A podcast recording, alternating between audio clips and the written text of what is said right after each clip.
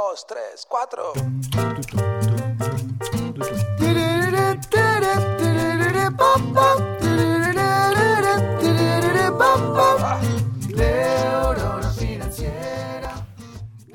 ¿Nuestro destino está escrito? Algunos piensan que sí, otros piensan que no, pero la realidad es que muchas veces nuestro destino financiero está influenciado fuertemente por el contexto del cual vinimos. Y eso hace que sea muy difícil poder escapar de la realidad que nos toca el día que nacimos, del lugar, el país y la familia en la cual nacimos.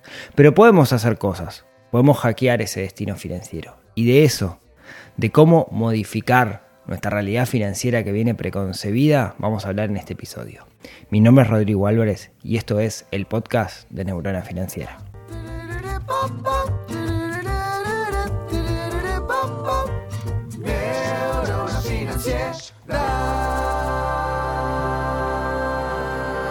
Muy buenos días, tardes, noches para todos. Bienvenidos a un nuevo episodio de esto que es el podcast de Neurona Financiera. Mi nombre es Rodrigo y como cada semana desde hace 252 semanas vamos a estar charlando sobre un tema que nos ayude a cambiar nuestra percepción con respecto al dinero para usar el dinero como herramienta.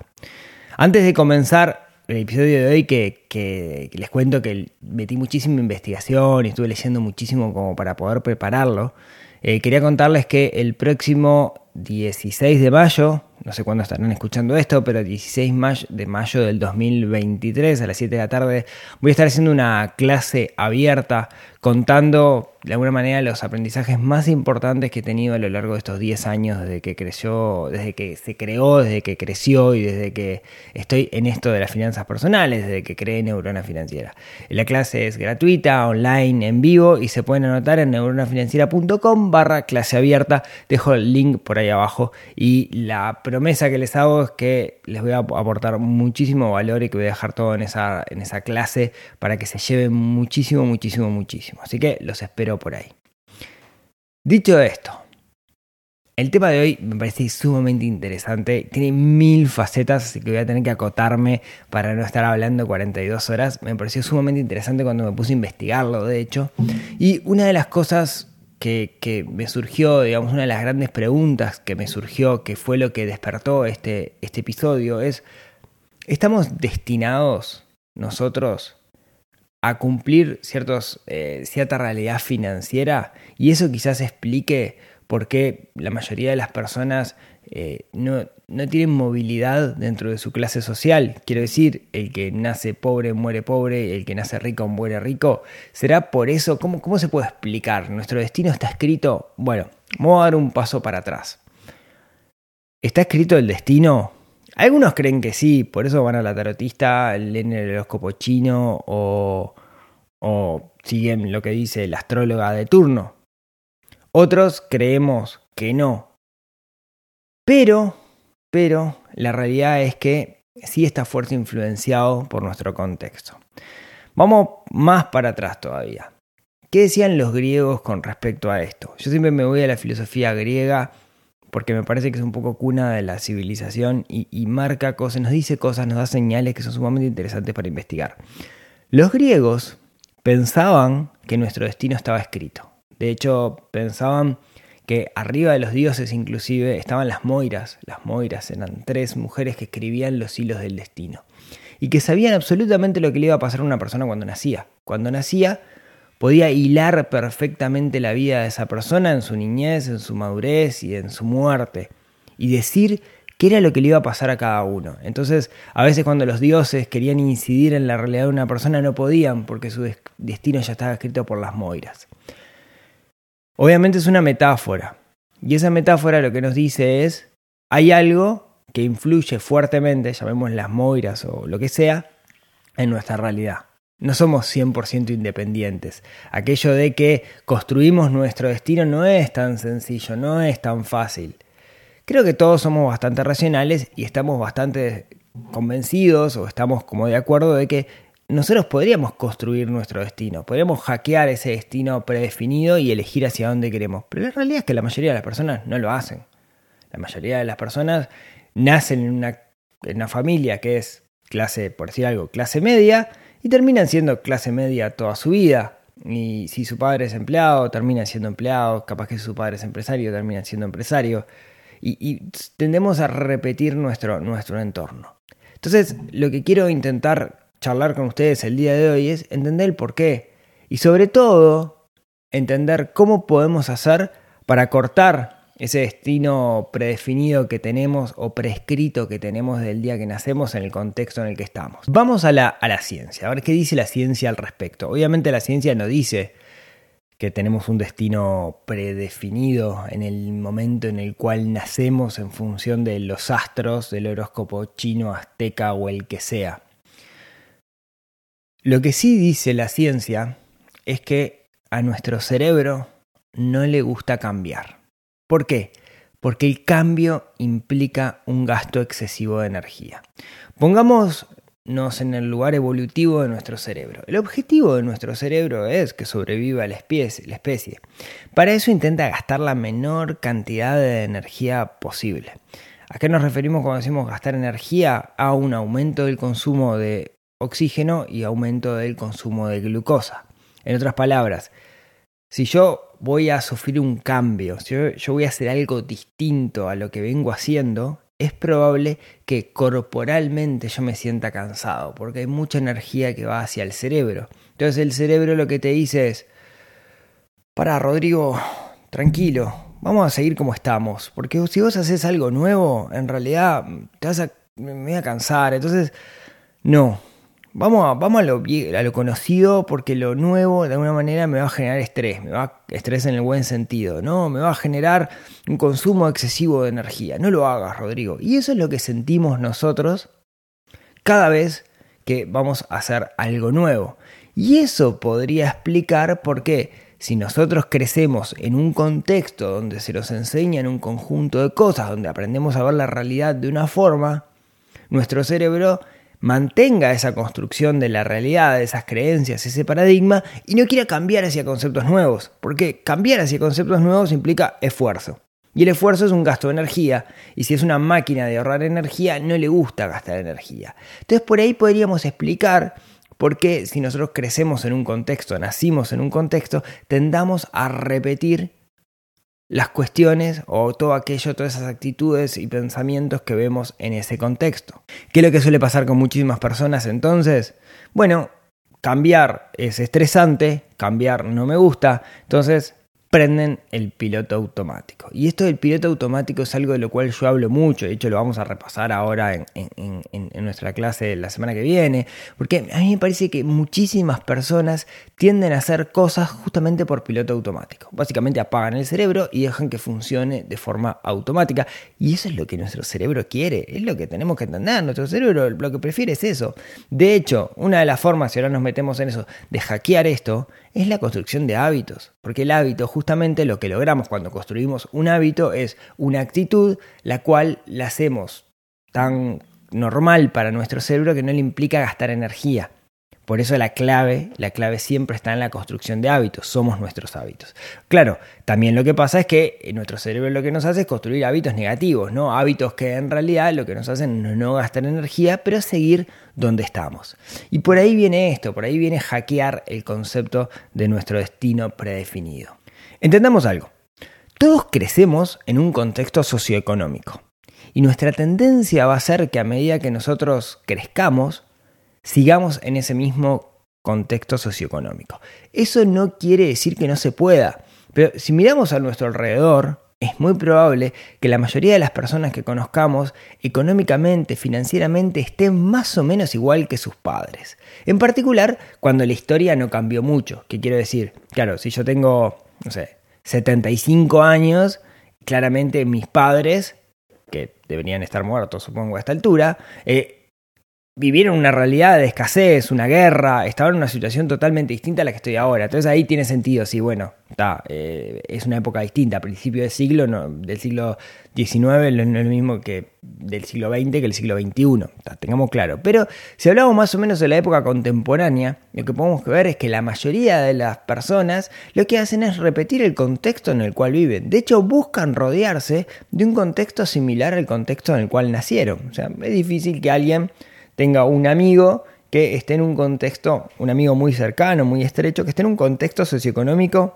muy distinto al contexto en el cual se crió esta persona. Entonces, quizás esto explique, o sea, una de las causas, porque es un tema multicausal, por qué hay tan poca movilidad entre clases sociales. Paréntesis no me gusta el concepto clase social, digamos. Este, es feo, ¿no? Me parece que estigmatiza, etc. Pero no sé cómo llamarlo mejor, ¿no? ¿A qué me refiero? Me refiero que hay gente que tiene un poder adquisitivo alto, gente que es de la clase media y gente que es económicamente o financieramente pobre, digamos. Eh, no sé, búsquele la vuelta. Quiero explicar a qué me refiero pero, pero no, no, tengo muy claro cómo explicarlo bien, pero creo que más o menos entiende un poco la idea y no quiero con esto estigmatizar a nadie.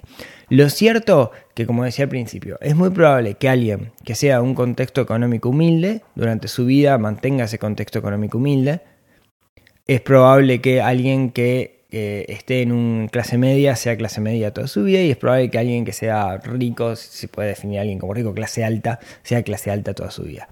Y como digo, es un es una situación multicausal. No la quiero simplificar. No la quiero simplificar, ¿no? Porque también hay un tema de oportunidades y un montón de cosas. Pero lo que sí es claro es que podemos hacer cosas para cambiar eso. Podemos cambiar nuestra realidad. A lo que voy y vuelvo al principio. Lo que digo es, ¿tenemos un destino prefijado? No. Pero tenemos un montón de tendencias y viento en contra para quedarnos en el mismo lugar donde nacimos, para criarnos en un contexto similar al cual nosotros nos tocó por azar del destino, por las moiras, ¿no? Estas figuras de la, de la mitología griega que cuando nacemos nos tejen, digamos, hacia dónde nosotros vamos. ¿Podemos hacer algo al respecto? Bueno, los griegos decían que no, que las moiras definían todo. No quiero ir en contra de los griegos, pero yo creo que sí. Y creo que lo que tenemos que hacer es hackear nuestro destino financiero. Cuando digo hackear, ¿a qué me refiero? Me refiero a hacer cosas fuera de contexto, cosas no tradicionales, para cambiar esa realidad que tenemos prefijada. ¿Cuáles son esas cosas? Bueno, ahora nos vamos a meter a entender cuáles son para mí las principales características que podemos utilizar para hackear nuestra realidad financiera y no solamente escalar de la clase social en la cual nosotros estamos, sino utilizar el dinero como herramienta para vivir una buena vida y, sentirnos a nosotros mismos, no para entrar en una categoría del Instituto Nacional de Estadística de pobre, rico, clase media, etcétera, sino para sentirnos bien nosotros con respecto al dinero, que al final del día es lo que no termina pasando en distintas clases sociales. Entonces, lo que tenemos que buscar justamente es usar el dinero como herramienta. Y por eso tenemos que hackear el destino, hackear los patrones de comportamiento que nosotros tenemos preaprendido desde el momento que nacemos. A eso vamos. Lo primero, no es fácil. No es tipo, ah, claro, siento, medito en la punta de la montaña y ya me voy a iluminar. No, no, es así, digamos, es difícil. Y, no quiero que suene, ay, es una papa, esto, es, vos no, no, no, sos rico porque no querés ser rico, ¿no? No, digamos, es difícil. Es difícil porque básicamente falta oportunidades y tenemos que construirnos a nosotros mismos esas oportunidades. Si fuera fácil, todo el mundo sería, este, no importa dónde naciste, tendrías un buen pasar. Y sabemos que eso no pasa. Entonces, tampoco quiero simplificarlo, hacerlo sencillo, pero me parece que podemos hacer cosas. Podemos hacer cosas para cambiar un poco la realidad en la cual nosotros nacemos. Lo primero, me parece que es entender, comprender, aceptar que hay una forma distinta de vivir. Muchas veces lo que termina pasando es que creemos que la única realidad posible para nosotros es la realidad en la cual nacemos y no vemos la posibilidad de que haya una forma distinta de vivir, una forma que no la aceptamos porque es muy distinta a cómo nos criamos, cómo nacimos, cómo nos dijeron que era la realidad. Entonces creo que la primera etapa es una etapa de aceptación. Aceptar que las cosas pueden ser distintas a como las tengo preconcebidas. Y eso, si, vamos a, a, terapia financiera, eso en realidad se traduce en otra cosa que creencias. Nuestras creencias con respecto al dinero. Tenemos que cambiar cuáles son esas creencias preconcebidas que nosotros tenemos. No es sencillo, pero se puede hacer y hay un conjunto de ejercicios, yo lo trabajo mucho eso, de conjunto de ejercicios para entender primero cuáles son nuestras creencias y después cambiarlas. Tenemos que, entonces lo primero es aceptar que hay una forma distinta de vivir. Acá pongo un ejemplo.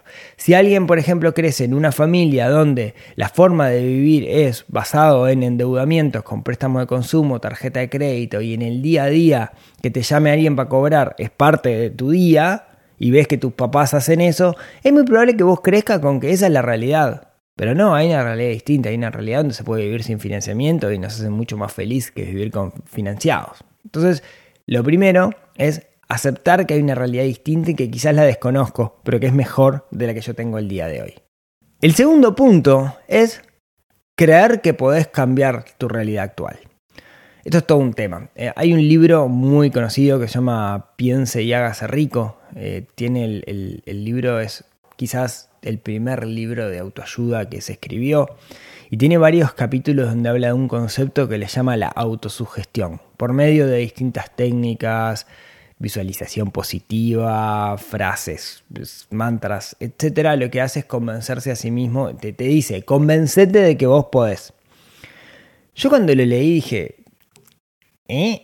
me suena muy al secreto, me suena muy a New Age, ¿no? Y, pero fui a, buscar, digamos, de alguna manera, si había alguna evidencia científica que hablara de este concepto de autosugestión. Y para mi sorpresa, hay evidencia científica, no es, no es soplar y hacer botella, ¿no? No es que eh, básicamente leo todos los días, voy a ser rico y te transformas en rico. No, no, no va por ahí. Pero hay cierta evidencia que dice que la autosugestión, o sea, el convencerte de que vos podés hacer esto, te ayuda a que se alineen los patitos.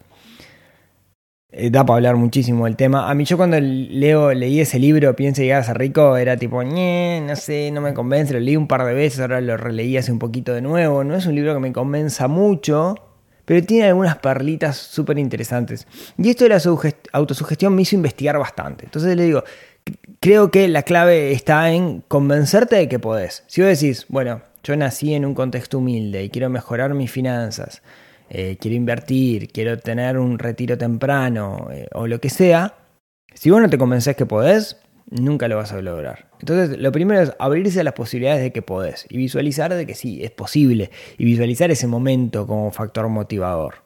Ahora, con eso no alcanza, ¿no? No es el secreto. Piense y listo, y las cosas sucederán, el universo conspirará, a tu favor. No, no, no funciona así. Hay que hacer cosas. Y una de las primeras cosas que hay que hacer es convencer de que sí podemos. ¿Qué más? Hay una relación directa con las personas con las cuales nos rodeamos. Repito aquella frase que yo la leí en el libro de Tim Ferriss, pero no sé si de Tim Ferriss, que dice somos el promedio de las cinco personas con las cuales nos rodeamos. Si nosotros nos movemos en un contexto, es muy probable que tendamos a repetir los patrones de ese contexto. Entonces, de nuevo, el poder del networking, el poder de rodearse de personas que tengan ciertas características me parece sumamente importante. Quiero ser empresario, está bueno ir a reuniones de empresarios, quiero ser emprendedor, está bueno ir a reuniones de emprendedores que sean exitosos, quiero ser un buen padre, está bueno rodearse de otros buenos padres, quiero ser lo que sea, buscar personas que hayan llegado o que estén cerca del lugar donde yo quiero llegar me parece fundamental. Entonces, por ese lado creo que algo que podemos hacer es analizar, y creo que lo hemos hablado muchas veces, las personas de las cuales yo me rodeo, ¿no? Miremos quiénes son las conversaciones más comunes que tengo en mi grupo de WhatsApp, ¿qué mandan? ¿Memes? O, o cosas que realmente valen la pena. Creo que eso también nos va a ayudar muchísimo. Hablábamos también de que nuestro cerebro le cuesta mucho los cambios, porque los cambios implican un gasto de energía. Y creo que la forma que tenemos de nosotros hackear a nuestro cerebro para que pueda hacer los cambios es ir haciendo cambios pequeños. Para mí, ir haciendo una secuencia de cambios pequeños hasta llegar a nuestro objetivo es el sinónimo de un plan. Yo creo en los planes. Creo que si tenemos un plan, eh, podemos hacer cualquier cosa. Si tenemos un plan, una estrategia de seguimiento sobre ese plan y el plan es viable, podemos hacer cualquier cosa. Aquello de dame un punto de apoyo y moveré el mundo, que dijo Arquímedes, bueno, yo creo exactamente lo mismo, pero con un plan. Dame un buen plan y puedo hacer cualquier cosa, ¿sí? Claro, siempre y cuando sea viable. Yo creo que volar así tipo como Superman nunca voy a poder, pero creo que hay cosas que sí se pueden lograr. Yo creo que si nosotros sistematizamos y llevamos a un plan, podemos lograr cualquier cosa. Estoy súper convencido de eso. Yo soy un ejemplo vivo de eso, digamos, ¿no? Mi vida, en un momento cuando decidí planificarla y hacer lo que yo le llamo el plan financiero personal, me logré todo lo que yo quería 10 años antes. Entonces, creo que por ahí viene la clave, por tener un plan. Porque cuando tenemos un plan lo que y lo organizamos bien, ¿no? hacemos una estrategia ágil, entre comillas, lo que logramos básicamente es que los cambios que yo tengo que ir realizando sean tan chiquitas que nuestro cerebro no les dé fiaca hacerla. Pero eso acumulado y con un objetivo, ¿no? alineados hacia un objetivo, lo que produce son los grandes cambios. Entonces me parece que si yo quiero lograr hackear el destino, tener un plan es vital. Y un plan siempre va de la mano del desarrollo de hábitos, de estrategias para diseñar hábitos. Eso es tener un conjunto de hábitos que de alguna manera eliminen los hábitos negativos para tener hábitos positivos y eso me vaya alimentando hacia llegar al lugar donde yo quiero tener. Somos nuestros hábitos, lo, he repetido un millón de veces. Si nosotros sistemáticamente construimos hábitos que sean hábitos que apoyen nuestro plan, vamos a poder lograr cualquier cosa y seguro vamos a hackear nuestro destino. En parte, ¿por qué nosotros tenemos un destino marcado si es que lo tenemos? Y porque construimos durante nuestra infancia, durante toda nuestra vida, construimos un conjunto de hábitos y ese conjunto de hábitos es energía que mi cerebro no gasta. Si yo logro cambiar esos hábitos por otros hábitos que sí aporten a mi plan, a mi objetivo, ahí es donde viene la magia. Entonces, todo se trata de construir hábitos. Y los planes, al final del día, tiene muchas tareas dentro de mi plan, dentro de mi sistematización, que es construcción de hábitos. Que al principio lo tengo que tener como una tarea del plan y después deja de estar, porque eso es un hábito en sí mismo. Y por último, creo que para hackear nuestro destino, una de las cosas para las cuales nos tenemos que preparar muchísimo es para ser criticados. Quiero decir, nos movemos en un contexto en un entorno y lo que le estoy diciendo es vamos a tener cosas que escapan a ese entorno y ese entorno no le va a gustar. Te van a decir estás equivocado, te van a decir lo que estás haciendo está mal, te van a decir nosotros nunca hicimos eso, estás loco, ¿cómo vas a renunciar a tu trabajo? Estás loco, ¿cómo te vas a ir a vivir a otro lado? Estás loco. Bueno, escapemos a esas críticas, sepamos que esas críticas van a estar y entendamos que van a estar, entendamos por qué la otra persona tiene esa crítica, por qué tiene esa crítica la otra persona. Y la tiene porque su cerebro le está diciendo, eh, eh, mira, mira, hay alguien que está haciendo algo distinto y está teniendo resultados. Está mal lo que está haciendo, porque de nuevo, ¿no? El, el, cerebro de esa persona lo que no quiere es gastar energía y es mucho más fácil criticarte a vos porque estás haciendo cosas distintas que aceptar que hay una realidad distinta. Por suerte vos ya pasaste esa etapa y ya aceptaste que se puede vivir de una forma distinta y te abriste las posibilidades. Creo que ahí viene la clave. Por eso no tenemos que enojarnos con quien nos critica, sino abrazar a quien nos critica y entender que la realidad es que está un paso antes que nosotros. Cuando vea que se puede vivir de una forma distinta, quizás nos imite y terminamos siendo un faro en el contexto en el cual nosotros nos movemos. Por poner un ejemplo, yo vengo de una familia clase media, eh, empleados, mis padres eran empleados y tenían un, segundo trabajo como, como, emprendedor, pero su foco estaba como, como empleado. Si me fijo mis hermanos, todos son empleados, eh, mis hermanas, eh, creo que, que, más o menos todos estamos repitiendo como, como el contexto. Yo en un momento me di cuenta de que quería una vida distinta y decidí dejar de ser empleado y tener mi propia empresa. Decidí eh, toda mi familia vive en la misma zona. Yo decidí irme lejos. ¿no? Hice como algunos cambios en función de lo que tenía, mm, de, alguna manera, lo que venía predestinado. Y fui criticado en ese momento. No, no criticado mal, sino, vos estás seguro de esto, ¿no? Yo sabía que había como desconfianza. Sin embargo, tengo la certeza que tomé las decisiones correctas porque yo veo los resultados hoy y, estoy muy feliz con los resultados. Estoy viviendo una buena vida. No tanto de cambios de clase social, sino en, cómo me relaciono con, el dinero. En dejar de sufrir estrés por dinero. Me parece que, que, yo soy, de alguna manera, esto lo pasé y cada una de estas etapas de alguna manera las, las fui viviendo. Claro, de nuevo, ¿no? Para poder hacer esto no fue de un día para el otro, fue un proceso y ese proceso fue un plan lo que yo le llamo el plan financiero personal, que es un nombre medio trucho en realidad, porque en realidad no es financiero, la financiera es una dimensión dentro de n dimensiones posibles que tenemos. Creo que ahí está la clave, tenemos que aceptar que esto tiene muchas dimensiones y nosotros debemos recorrer cada una de esas, de esas dimensiones. Una es la financiera, pero hay otras más. De todo eso vamos a estar charlando este, este martes 16 en la, en la clase abierta. Así que bueno, espero haberles dado alguna pista, haberlos dejado pensando sobre todo de cómo poder hacer para ir en contra de las moiras, para eh, de, alguna manera construir nuestro, nuestro propio destino, dejarlos pensando si piensan que su destino es un destino prefijado o si ustedes están pateando el tablero y haciendo cosas distintas. Muchas gracias como siempre por escucharme hasta acá. Para mí es como siempre un honor poder compartir este ratito con, con ustedes. Tengo mucho más para decir de esto, pero quedará para, para otra instancia. Muchas gracias por los reviews. ¿sí? como siempre, mm, me ayuda mucho a llegar a otras personas el hecho de que ustedes le pongan un like, un review o un comentario o lo que sea.